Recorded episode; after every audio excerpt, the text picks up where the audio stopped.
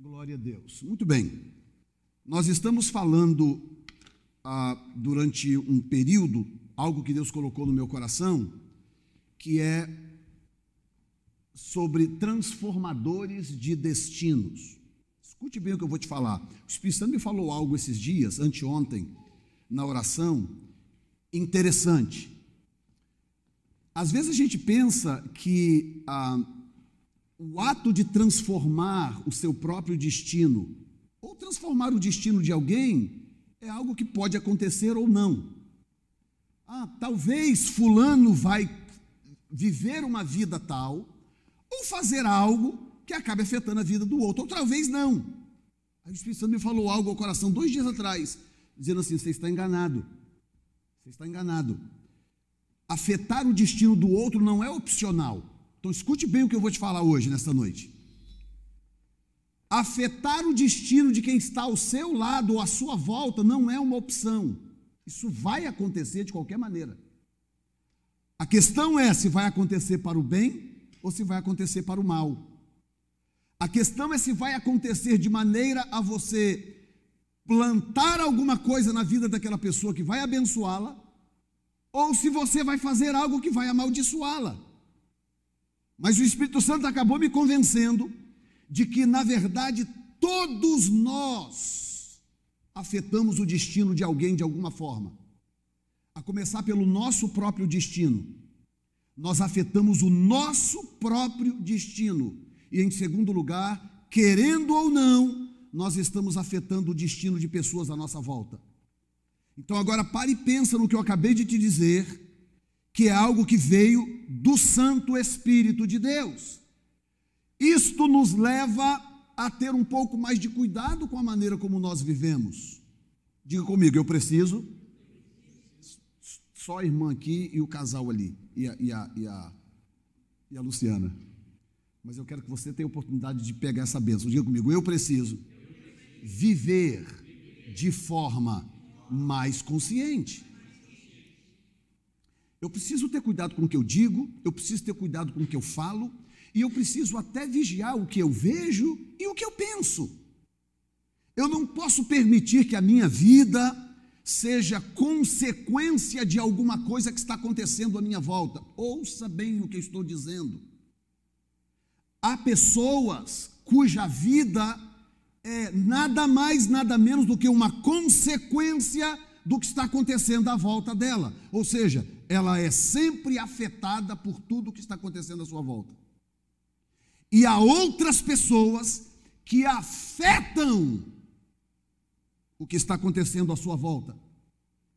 E elas propõem no seu coração que elas não vão ficar sentadas, como eu disse na semana passada, sentadas no meio-fio, assistindo a banda passar, mas elas vão se posicionar e se levantar, porque há um segredo há um segredo que muitas vezes nós esquecemos: é que sobre eu e você repousa uma autoridade de Deus. Você ouviu o que eu falei?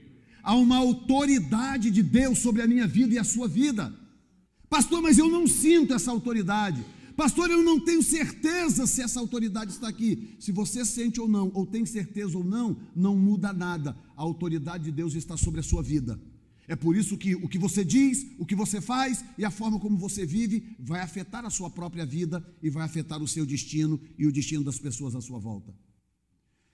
Sendo assim, nós estamos falando sobre esta série e já abordamos dois temas. Já falamos sobre parceiros de Deus e falamos sobre graça para reedificar.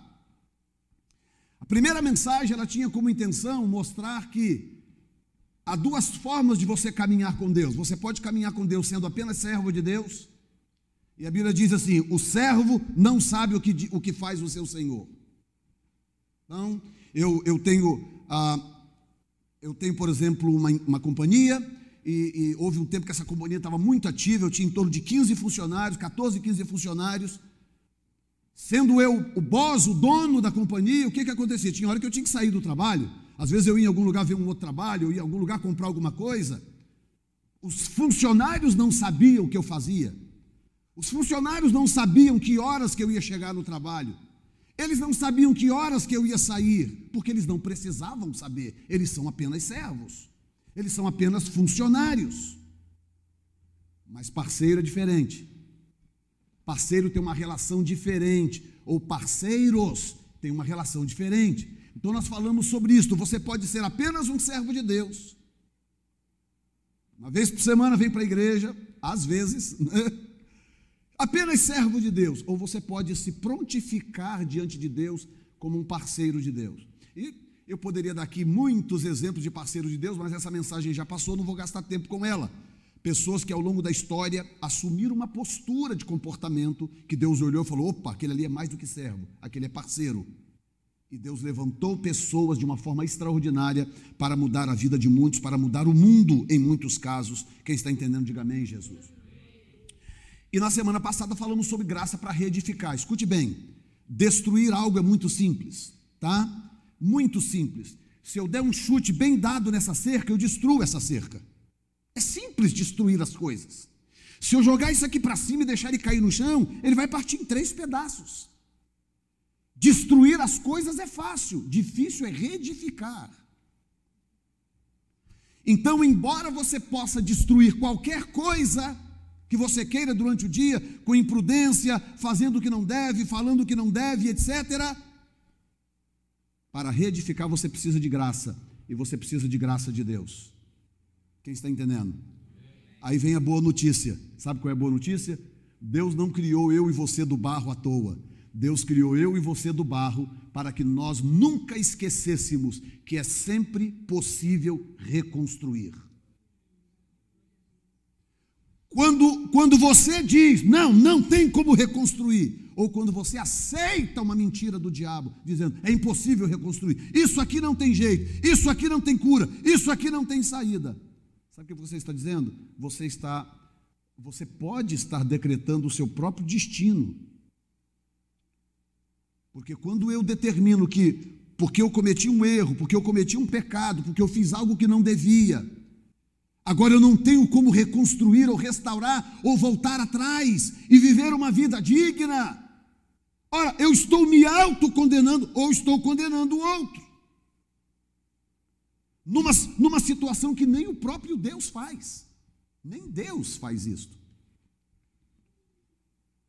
Portanto, diga comigo: graça, a, a reedificação só é possível com a graça de Deus. Vamos dizer de uma outra forma, diga comigo assim: a graça de Deus. Mas diga com vontade, meu irmão, diga a graça de Deus. Me dá força para reconstruir. Agora você pensa aí qual é a área da sua vida que você precisa reconstruir. Deus é capaz de te ajudar a reconstruir. Digam glória a Deus. Muito bem, hoje eu quero falar sobre o poder da ação. O poder da ação. Porque nós começamos na semana passada a introduzir um pouquinho do assunto, falando sobre o fato de que, se você não agir, tem pessoas, irmãos, que são muito boas de palavras. Tem gente que é uma maravilha falando, uma maravilha, mas nunca coloca aquilo em prática, nunca, jamais. Vou ter que desligar essa caixa aqui só um pouquinho.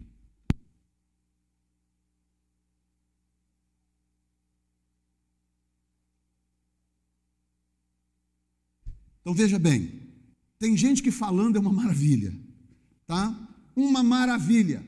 As coisas soam muito bem na boca delas. Mas há algo na Bíblia tão interessante.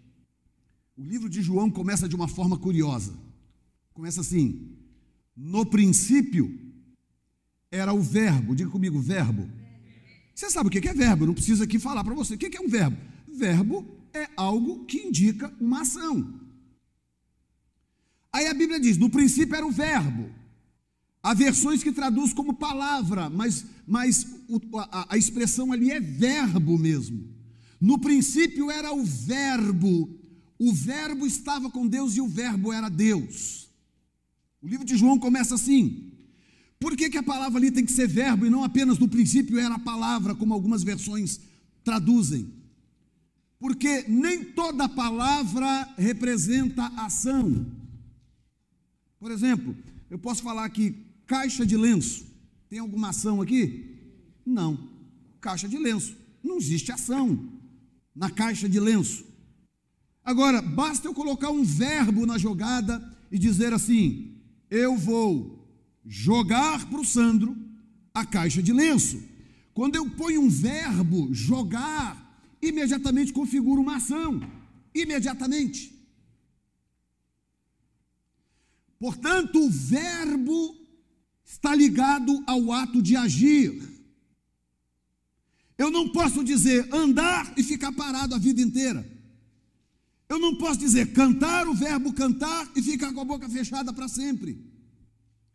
Eu não posso usar o verbo amar e viver odiando as pessoas. Verbo pressupõe ação. Diga comigo, verbo pressupõe ação. Agora veja bem, o que, que a Bíblia diz? A Bíblia diz assim: e o verbo se fez carne. Vamos lá? E o verbo se fez carne. O que, que a Bíblia está dizendo, pelo amor de Deus? A Bíblia está dizendo: olha, Deus prometeu fazer muita coisa no Velho Testamento, Deus prometeu salvar, Deus prometeu curar, Deus prometeu isso, Deus prometeu aquilo, mas chegou um momento em que esse verbo tornou-se uma ação real. O verbo se fez carne. Já pensou se Deus estivesse vivendo de um, um verbo apenas falado até agora. Até agora, Deus falando em libertação, em cura, em salvação, não porque eu vou fazer, porque eu vou fazer, porque eu vou fazer, e o verbo não tivesse já se concretizado, se o verbo já não tivesse sido feito carne. Portanto, meu irmão, há um poder, que é o nome da mensagem, há um poder na ação e eu posso começar esta mensagem dizendo para você o seguinte: o que tornava Neemias diferente dos demais era o seu poder de ação. Por que que Neemias foi o único em 70 anos que conseguiu chegar em Jerusalém, falar, ok, gente, vamos começar a reconstruir esses muros? E de repente, as pessoas começaram a se unir a Neemias. Primeiro, Será que Neemias era, era o único que tinha ido a Jerusalém em 70 anos? Não. A história prova que havia uma rota comercial ali, muitos iam e vinham. Inclusive tinha judeus ricos que tinham o favor do rei, que vivia indo e vindo de Jerusalém para a Babilônia, que é o Iraque hoje. Agora, o que, que a Bíblia. A, a, a, a, a outra pergunta, na verdade, é esta. Primeiro, será que ele foi o único? Não. Número dois, será que ele era o único que tinha visto a cidade destruída? Chegou assim, olhou, capítulo 2, né? lá na metade do capítulo 2, quando Neemias chega, ele olha a cidade, chama os, os, os generais da cidade, os, os principais, e fala assim: Olha, a cidade está destruída, o muro está destruído e as portas estão queimadas a fogo. Aí todo mundo fala assim: É verdade, é verdade. Portanto, todo mundo sabia. O que, que faltava? Hã? Faltava o quê? Faltava ação. Então escute bem o que eu vou te falar. Então talvez há, há, coisas na minha vida e na sua vida que não mudam, não é porque Deus não quer que mude, é porque talvez falte ação. Há coisas na minha vida ou na sua vida que talvez eu e você precisamos sair do campo das palavras. Eu preciso me mover para o campo da ação. Por que, que Neemias era diferente dos outros? Por quê? Por que, que eu tenho um livro na Bíblia escrito chamado Neemias? Vamos supor que Neemias tivesse chegado em Jerusalém, como muitos fizeram ao longo do tempo, olhasse a cidade, é, realmente, uau, destruída, hein? É, ó, as portas queimadas, meu Deus, que coisa terrível. É, ok, ok, gente, preciso voltar para Babilônia, bye bye todo mundo, estou indo embora. Nós teríamos um livro na Bíblia chamado Neemias. Será que eu ia ter? Será que precisava ter na Bíblia um livro com o nome de um cara que chegou, olhou, viu que os muros estavam todos destruídos, montou no cavalinho dele e voltou para a Babilônia? Precisava ter um livro na Bíblia para dizer isto? Não, só há esse livro na Bíblia porque Neemias tinha algo diferente de todos os outros que passaram por ali em 70 anos. Neemias agia. Neemias não vivia só de palavras, Neemias agia. Então, o que tornava ele diferente dos demais, o que, que era? O seu poder de ação. Portanto, meu irmão, fale menos e haja mais. Qual é, o, qual é a, a, o desafio que você tem na vida? Qual é o desafio que você tem na vida? Ah, eu, pastor, eu quero, eu quero crescer, eu quero conquistar isso, pastor, eu quero fazer aquilo, aquilo. O que, que você já fez de concreto no sentido de conquistar aquilo que você tem em mente, que você vem dizendo aí, quem sabe, há anos. Pastor, ó, eu acho que eu tenho um ministério, eu acho que Deus me chamou, pastor. Eu conheço pessoas que estão falando que Deus as chamou para as nações tem 20 anos. Sabe o que é 20 anos, irmã Ruth? A pessoa dizendo a mesma coisa há 20 anos e absolutamente nada acontece. Nada. Eu conheci um pastor, amigo meu, muito querido, uma pessoa querida, que eu amo, portanto, não é uma crítica a ele o que eu vou dizer, um pastor querido, mas eu eu cresci, eu conheci essa pessoa, nós, éramos mais ou menos de uma mesma época, ele um pouco mais velho do que eu, mas eu cresci ouvindo ele dizer: Não, eu tenho um chamado para a Noruega, eu tenho um chamado para a Noruega. Eu tive um sonho uma vez, eu tive um sonho com a Noruega. Eu tive um sonho parecido com aquele de Paulo, com, com, com ah, Obrigado, irmão. Ah, parecido com aquela experiência de Paulo com o macedônio. E eu acho que eu tenho uma chamada para a Noruega, um chamado para a Noruega. Eu cresci ouvindo ele falar isso por anos e anos e anos e anos. Resultado, ele morreu aos 52 anos de idade de um problema no pâncreas que ele tinha, 52 anos de idade e nunca nem saiu do Brasil. Nunca. Qual o problema desse homem? Ah, pastor, então ele não tinha uma chamada para a Noruega. Como é que você sabe? Como é que você sabe que ele não tinha?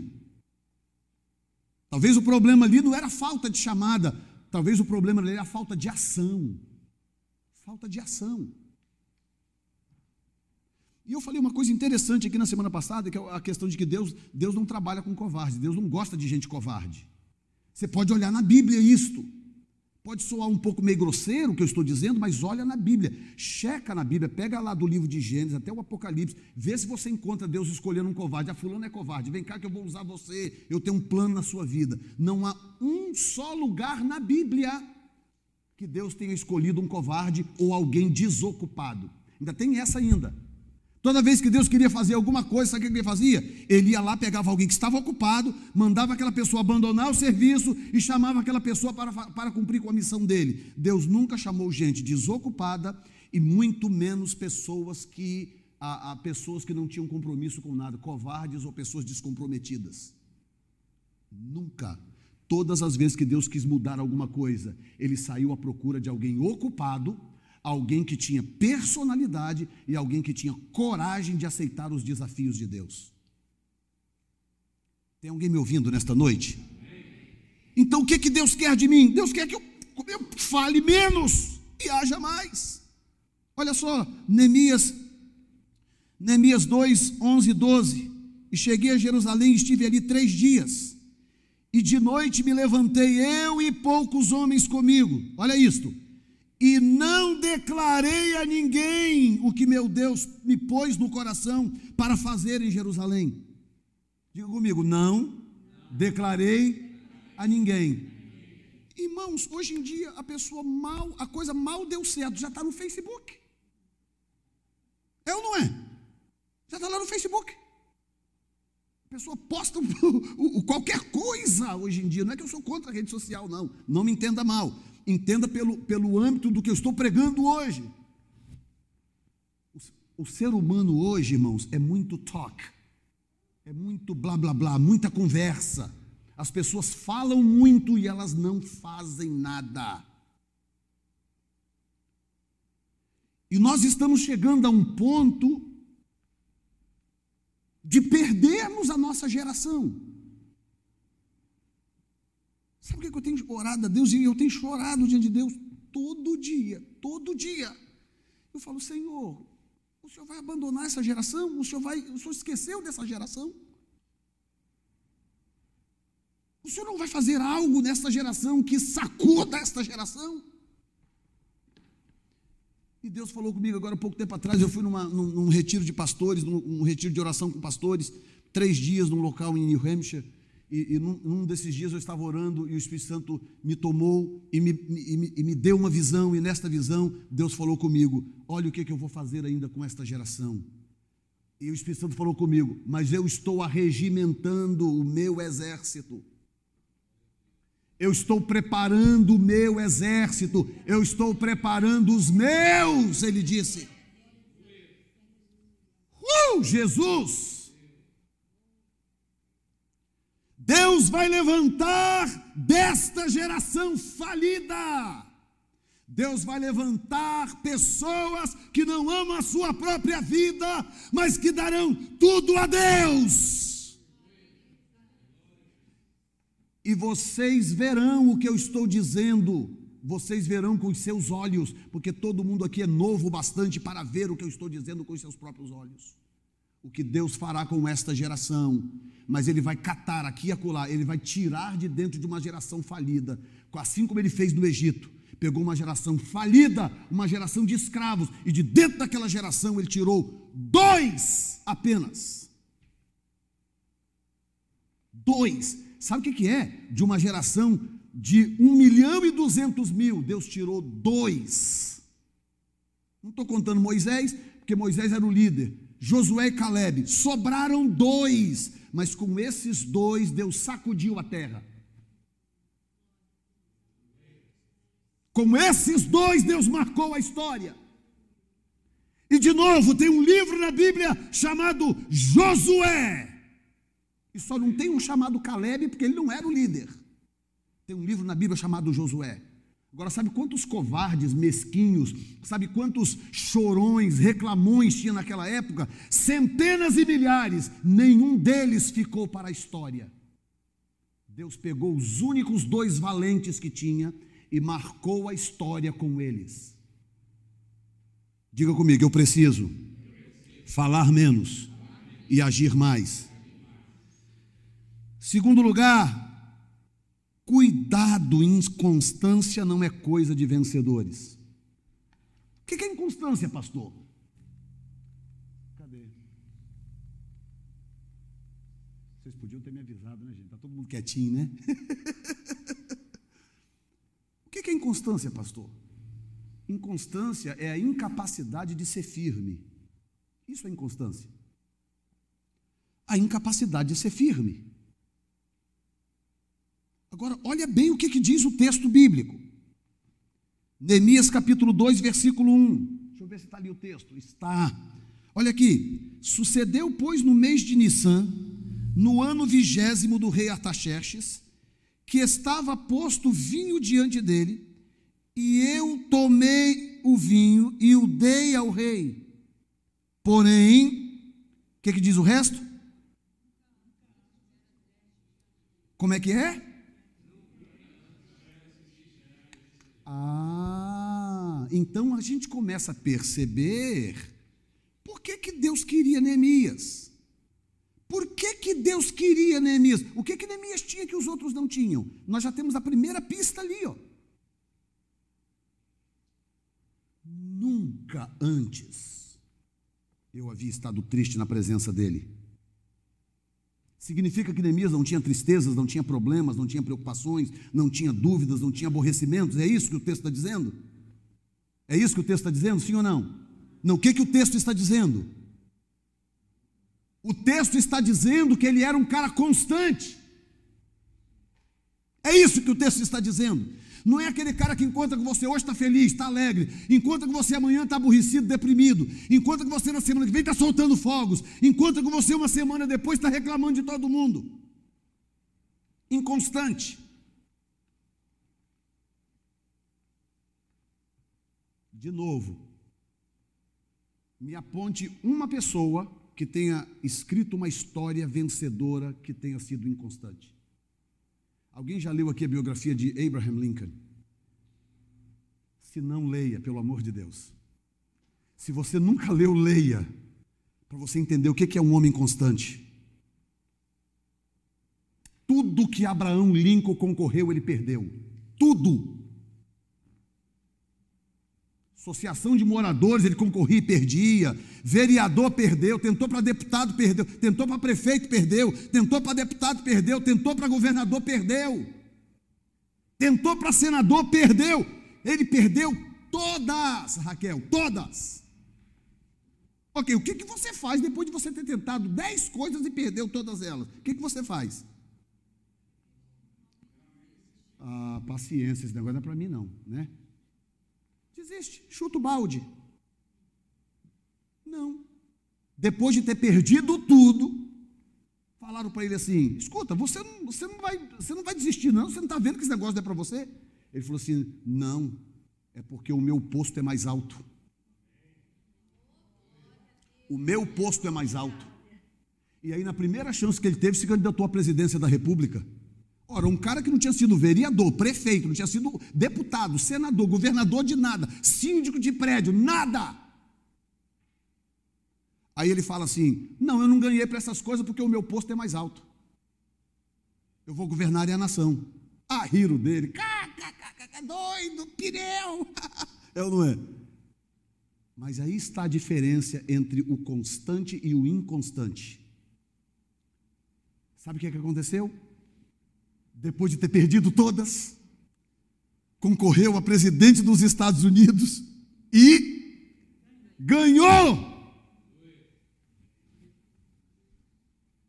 Quantos presidentes teve esse país? Quantos? Só um tem uma estátua num lugar privilegiado em Washington, num hall enorme, numa praça Abraham Lincoln. Você chega lá, tem uma estátua dele de oito pés de altura, sentada. A estátua está sentada, oito pés de altura. Quando você chega na escadaria daquele, daquele monumento, aquelas colunas enormes, redondas, chega a dar uma tremedeira. Não sei quem já foi lá, chega a dar um arrepio. Você chega lá, está o Abraão Lincoln lá no fundo, num trono, numa cadeira, uma estátua branca, com a mão assim, aquele semblante fechado dele, sentado assim com a perna, olhando assim para você.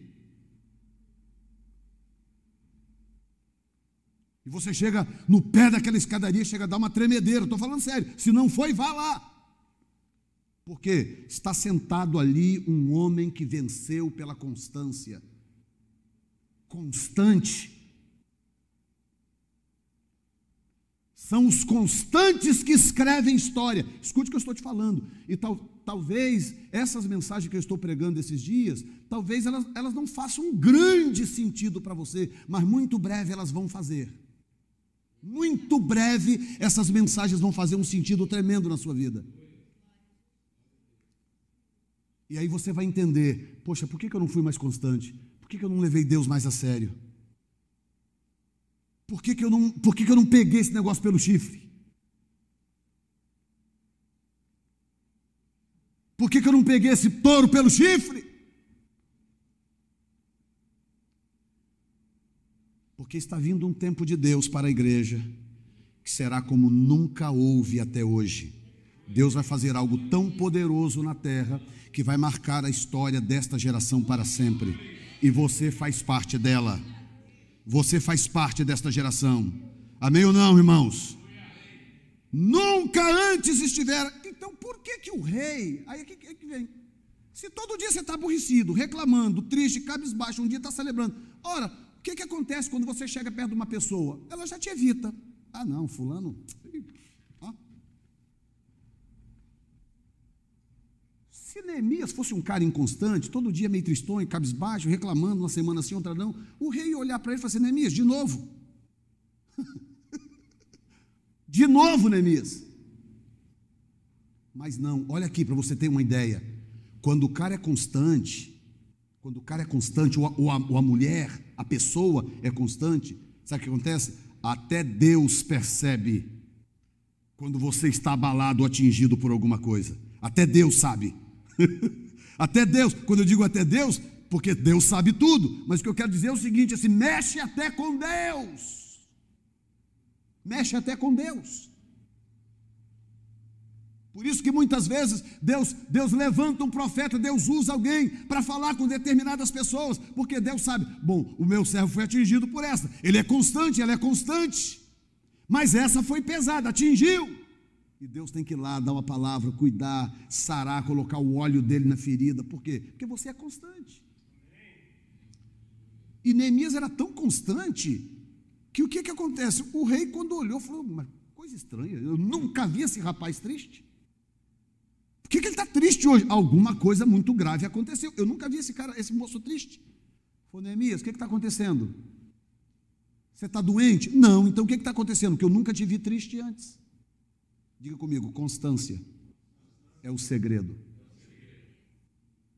Pastor, eu não posso então ficar triste. Deus está dizendo então, pastor, que eu não posso ter as minhas tristezas. Não, não é isso que Deus está dizendo. Todo mundo tem, eu também tenho as minhas.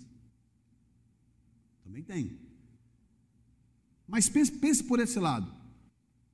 Se eu chegasse aqui um, um, domingo, tô alegre, pregando, é, que Deus vai fazer, glória a Deus. E aí outro domingo eu estou aqui meio aborrecido e tal. É, irmão, hoje a vida não está muito boa, não, essa semana foi difícil, que não sei o quê, sabe, irmãos, difícil, complicado. Quer saber, irmão, vou nem pregar hoje, estou aborrecido. Aí sento ali e tal, aí na semana que vem, ah, glória a Deus, agora sim, gente, agora Deus vai botar para quebrar. Aí passa uma semana, tá eu de novo assim, e aí, passou tudo bem? Ah, tá mais ou menos, não sei, e tal. Agora responda para você mesmo: você gostaria de ter um pastor assim?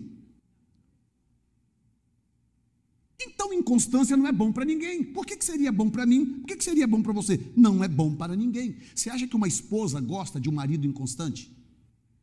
Um dia está convicto, no outro dia está arrasado. Um dia está celebrando, outro dia está emburrado, aborrecido. Você acha que um marido gosta de uma mulher inconstante? Sim ou não? Não! Por que não? Porque isso não é bom para ninguém. Diga, Jesus, me ajuda a ser uma pessoa constante. Agora veja bem, o diabo só teme. Desligou? Ah, não. O diabo só teme quem tem foco definido. Olha, escute bem. O que, o, que, o que o Senhor colocou no meu coração. Muitas pessoas passaram por Jerusalém em 70 anos. Ok, nenhum deles causou nenhum tipo de desconforto aos inimigos de Jerusalém. De repente chega Neemias. Chega Neemias, no seu cavalinho, com um grupo lá de servos que o rei mandou com ele. Aí ele vai e tira do bolso, ele tinha umas cartas, ele vai e tira do bolso. Quando o pessoal chega, fala: Ei, o que você veio fazer aqui? Ah, eu, eu vim dar uma olhada aí. Mas, mas e o rei? Tem cartas do rei. Aí já ficaram assim: opa, sério, sério, cartas do rei. Ok. Aí Neemias chega, diz o texto que ele não contou nada para ninguém, porque ele era um cara de ação e não de palavras. Ele sai de madrugada pela cidade, mapeia a cidade de madrugada. De madrugada. Você sabe como que eu achei esse prédio aqui? Eu achei esse prédio aqui de madrugada. Eu e um grupo de irmãos aqui entramos, fizemos um período de jejum na igreja, logo que, que, que houve a transição ministerial, fizemos um período de jejum e oração na igreja aqui por 16 dias. Lá no comecinho, lá atrás, em, em, julho, em, em setembro. Bem. Quando todos vocês estavam dormindo, ou a maioria, eu saía lá de Pibari, dirigia até aqui, chegava aqui de madrugada, duas, três horas da manhã, eu ainda tinha aquela caminhonete, não sei quem lembra, aquela caminhonete com teto solar. Eu, eu abri a caminhonete, isso já o que? Setembro, outubro, já com aquele vento gelado. Abri a caminhonete, botava a mão para o lado de fora do teto solar, saía dirigindo pela cidade de madrugada, duas, três horas da manhã, orando pela cidade, abençoando a cidade. Foi por fazer isso que eu dei de testa nesse prédio aqui. Ou seja, Deus nos trocou de um prédio rosa, com as colunas todas no meio, ou não é? Onde eu tinha que ficar desviando da coluna para poder ver vocês. A Michelle ficava sempre atrás de uma daquelas colunas lá. Para ver a Michelle, eu tinha que ficar meio de lado assim. Que ela tinha um lugarzinho dela sentar atrás de uma coluna. Agora olha onde Deus nos colocou.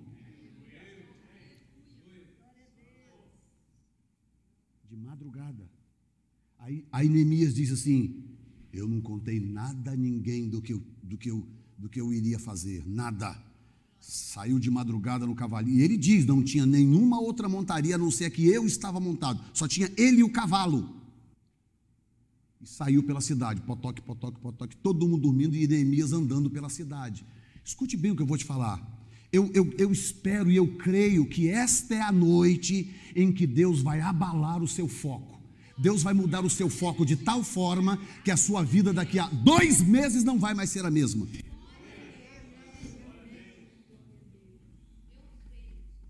Porque uma das tristes coisas que eu tenho que dizer, eu falei isso na primeira mensagem, né? Na primeira mensagem, duas semanas atrás. E o que eu disse é o seguinte: ninguém está com pena da sua miséria. Diga comigo assim: ninguém está com pena da minha miséria. Ninguém. Sabe por quê? As pessoas estão ocupadas demais lutando para evitar a miséria. A vida é dura para todos. Ah, mas eu estou muito sofrido, muito sofrida, sabe que é a minha vida e tal. Ok. As pessoas estão ocupadas demais, então escute bem o que eu vou te dizer. A primeira coisa que Deus quer que eu e você entendamos é que Ele colocou dentro de nós uma capacidade de reagir. Você pode dizer comigo: Deus me chamou para ser vencedor. Portanto, ser um derrotado é uma opção sua, não de Deus. Deus te chamou para vencer. E agora eu vou lançar uma palavra profética sobre a sua vida. Eu espero que você esteja acordado agora.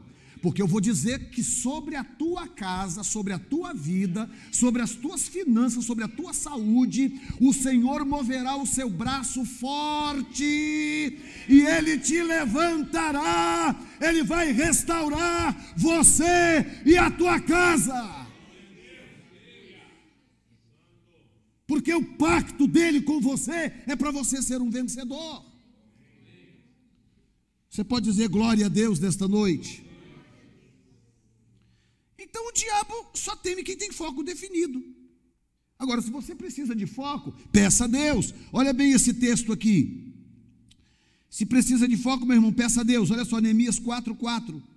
Ouve, ó Deus, que somos tão desprezados, e caia o seu opróbrio sobre a sua cabeça. Ele está falando de sambalate. E faz com que sejam um despojo numa terra de cativeiro. O que, que aconteceu? Quando Sambalate soube, ó, tem um cara aí chamado Neemias, ele disse que vai construir os muros.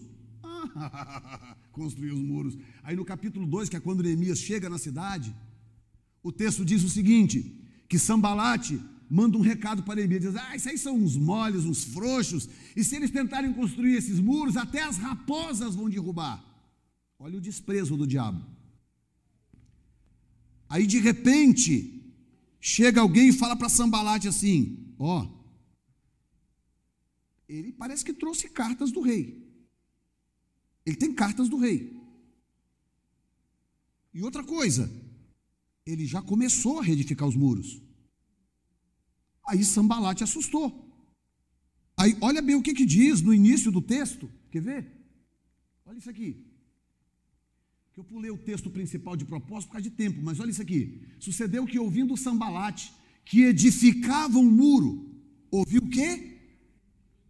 Ele ouviu o quê, irmãos? Ah, se ele estivesse só na fase do fala-fala, ah, não, vamos desenhar aqui. Pois é, talvez, não sei. É, olha, nós vamos edificar, hein? Nós vamos edificar. Se tivesse só no fala-fala, Sambalate estaria em casa tranquilo, numa rede deitado. Mas de repente chegou uma notícia para Sambalate: Pô, os caras estão edificando o muro. Eu passei lá e vi, carregando pedra, tirando entulho. Eles estão reedificando o muro. Diga comigo, o poder da ação. Poder da ação. Oh, Jesus, você não está sentindo algo de Deus, não? Te incomodando a mudar de vida? Você não está sentindo, não? Poder da ação. Aí sucedeu que ouvi do Sambalate que edificavam, já estavam edificando. O que, que aconteceu? Ardeu em ira. Ah, mas leia lá no 2. Quando disseram para ele, chegou um tal de Neemias aí e disse que vai construir o um muro. Leia depois no capítulo 2. Tobias, Sambalat e Gesem dizendo: ah, ah, sabe quanto tempo que eu ouço isso? 70 anos que eu ouço essa história. Mas agora, de repente, a notícia chega diferente. A notícia não era, olha, estão dizendo que vão fazer. Olha, ele trouxe uma planta para reconstruir o muro. Olha, ele trouxe os engenheiros. Não. Eles já estão reedificando os muros. Uh, Jesus, eles já estão fazendo. Ardeu em ira e se indignou muito e escarneceu dos judeus. e falou na presença dos seus irmãos e do seu exército, dizendo que fazem esses fracos judeus permitir-se-lhes permitir a isto sacrificarão, acabarão num só dia. Vivificarão dos montões do pó as pedras que foram queimadas. E estava com ele Tobias o Amonita, e disse ainda: Ainda que ele fique vindo, uma raposa derrubará facilmente o seu muro, dizendo: Não, fica tranquilo, deixa eles tentarem. Mas aquela ira que você vê ali no começo, ardeu em ira. Sabe por que ele está virado? Você sabe o que, faz o diabo ficar irado com você? O que faz o diabo ficar irado com você?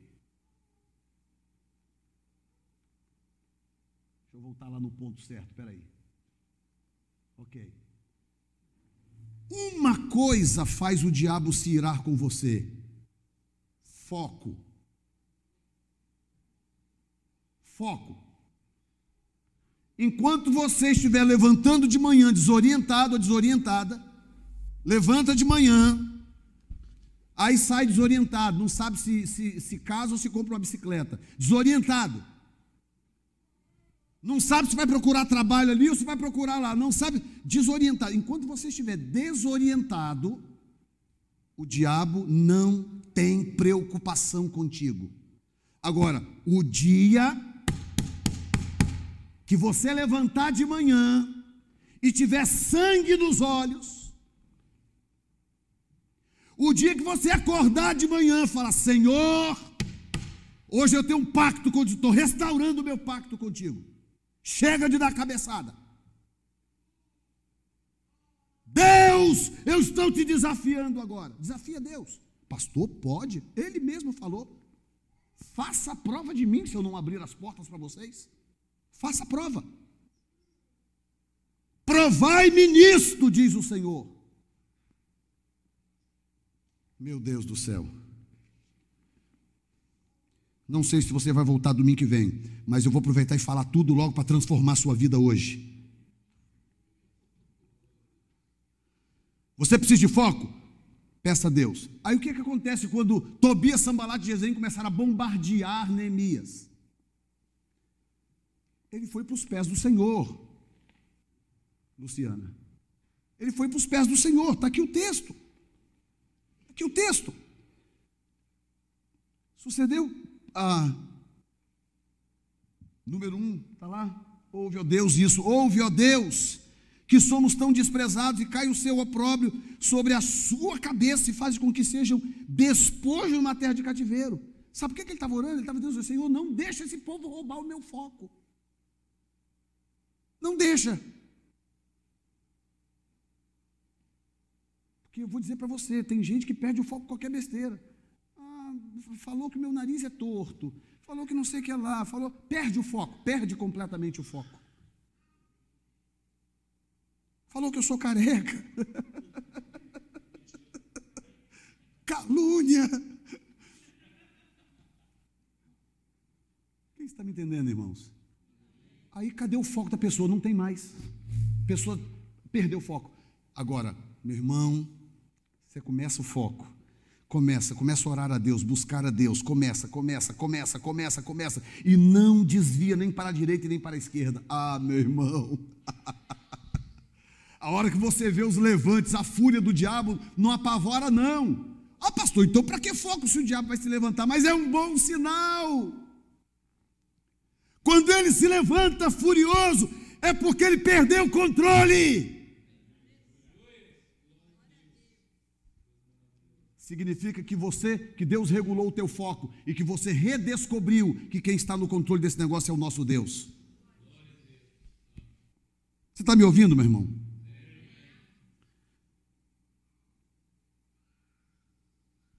Número dois, cuidado com as brechas abertas. Olha esse texto aqui.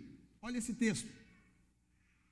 Olha bem, mas ouvindo Sambalate e Tobias, o arábio, os amonitas e os asdoditas, que, que a reparação dos muros de Jerusalém, diga comigo, ia avante. Olha só, irmãos, que coisa tremenda. De novo, o diabo não tem medo de quem vive falando, o diabo tem medo de quem faz, de quem age, que a coisa ia avante, diz assim, e que já se começavam a fechar-lhes as brechas. Diga comigo, brechas. O que, que aconteceu com eles? Ficaram? Quem sabe ler? Ficaram sobremodo irados. Agora vamos, vamos de novo. Por que, que eles ficaram irados? Porque as brechas estavam começando a desaparecer. Agora imagine essa cena. Aqueles homens passavam todo dia para lá e para cá por ali, tá um muro quebrado ali, um buraco acolá, porta destruída acolá, todo dia, 70 anos. Aí de repente, os caras estão passando de longe. Ué, cadê aquela brecha que a gente entrava por ali? Fecharam. E aquela porta queimada, incendiada? Também fecharam. Mas aquela brecha lá do canto que a gente entrava, está lá. Fecharam.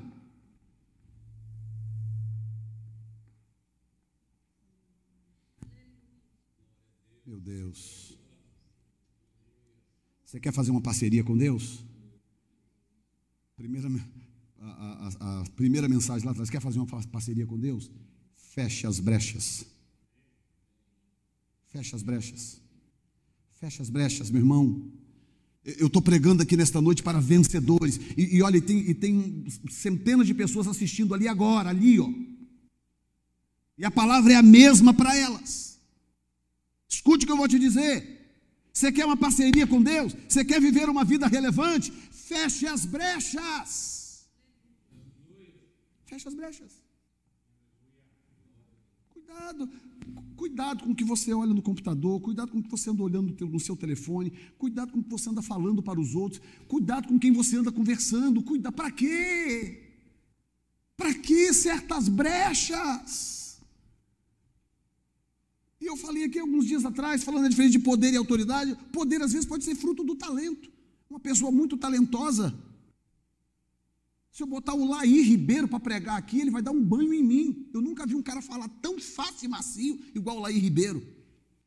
Não é crente, não tem nada de Deus, mas bota o Laí Ribeiro para pregar aqui para ver se todo mundo não está chorando no final do culto. Isso quer dizer que é Deus? Não! Isso é o poder do talento.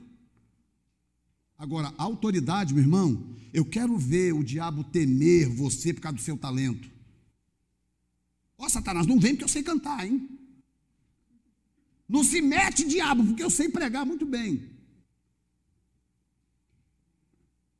Quer ver o diabo temer e tremer diante de você? É ele chegar perto de você e ver a presença de Deus em você. Ele olha para você e lá está a presença de Deus. E quando você tem a presença de Deus, você não tem medo dele. Eu não tenho medo dele. Nenhum.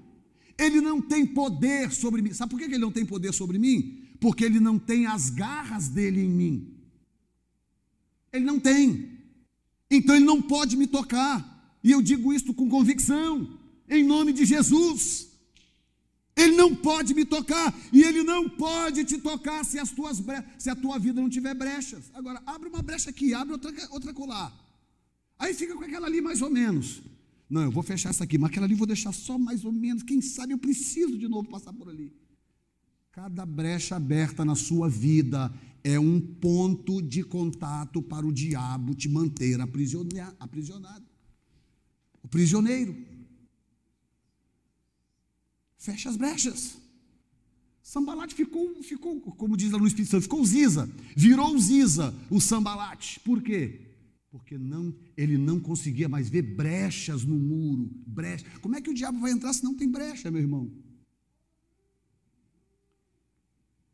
Sua televisão tem controle remoto? Tem. Então, quando aparecer aquele negócio que você sabe que vai te contaminar, troca de canal. Seu computador tem mouse? Tem. Dá um clique naquilo que você sabe que não presta. Cuidado com as pessoas que vivem falando mal dos outros. Cuidado com aquela pessoa que vive criticando. Cuidado com aquelas pessoas que não têm Deus para te dar. Porque as pessoas com quem você tem aliança te influenciarão. Se você tiver uma aliança comigo, eu vou te influenciar. Se você tiver uma aliança com alguém lá fora que não tem Deus, ela vai te influenciar. É isso que você precisa entender. Se você é focado, se você está com a vida em dia, se você não tem brechas, tudo bem, você vai influenciar aquelas pessoas. Mas temos que ter muito cuidado, digam graças a Deus. Uh, cuidado com as brechas, cuidado com as brechas. Mas ouvindo o Sambalate, Tobias, o Arábio, os Amonitas, os Asdoditas, que a reparação dos muros de Jerusalém ia avante e que já se começavam a fechar-lhes as brechas. O Sambalate, você não está entendendo, os caras estão fechando as brechas. Como é que nós vamos entrar de novo em Jerusalém? Aí o cara ficou irado, irado, e possesso até. O cara fica endemoniado. Porque você começa a levar a sua vida com Deus tão a sério, tão a sério, tão a sério, que você não brinca nem com a mínima coisa, nem com aquilo que é mínimo. Quem está me ouvindo nesta noite? Uh, Jesus. Eu vou deixar o ponto 3 para domingo que, do outro domingo, porque primeiro por causa do horário, segundo que eu preciso discutir com você esse assunto do ponto 3 com mais cuidado discutir isso com mais cuidado com você. Então eu vou parar aqui e vou continuar nesse mesmo esboço na semana seguinte. Agora escute bem. No capítulo 3, capítulo 3 de Neemias, começam as restaurações das portas. Jerusalém tinha 12 portas. Quantas? 12 portas. E essas 12 portas, elas tinham funções específicas na cidade. E olha que curioso, gente. Olha isso que interessante. Os muros quebrados, a cidade em volta toda destruída. Neemias chega e fala: Ok, vamos reconstruir. Ok, vamos começar por onde? Vamos começar pelas portas. Pelas portas, Neemias. É, você não acha melhor primeiro acertar os muros? Vamos começar pelas portas.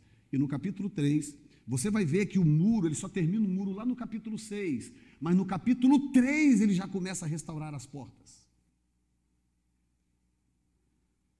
E quando eu terminar de falar sobre os muros, sobre esta, esta parte que eu estou ensinando por esses dias, eu quero pregar sobre as portas. As portas que Deus quer que você restaure na sua vida.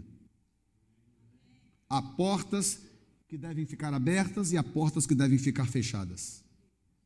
Há portas que é para coisas entrarem, há portas que é para coisas saírem. E nós vamos falar sobre essas 12 portas aqui um pouco mais à frente, para que você conheça melhor o coração de Deus e viva uma vida santa, abençoada e próspera na presença de Deus. Amém? Você pode colocar de pé neste momento.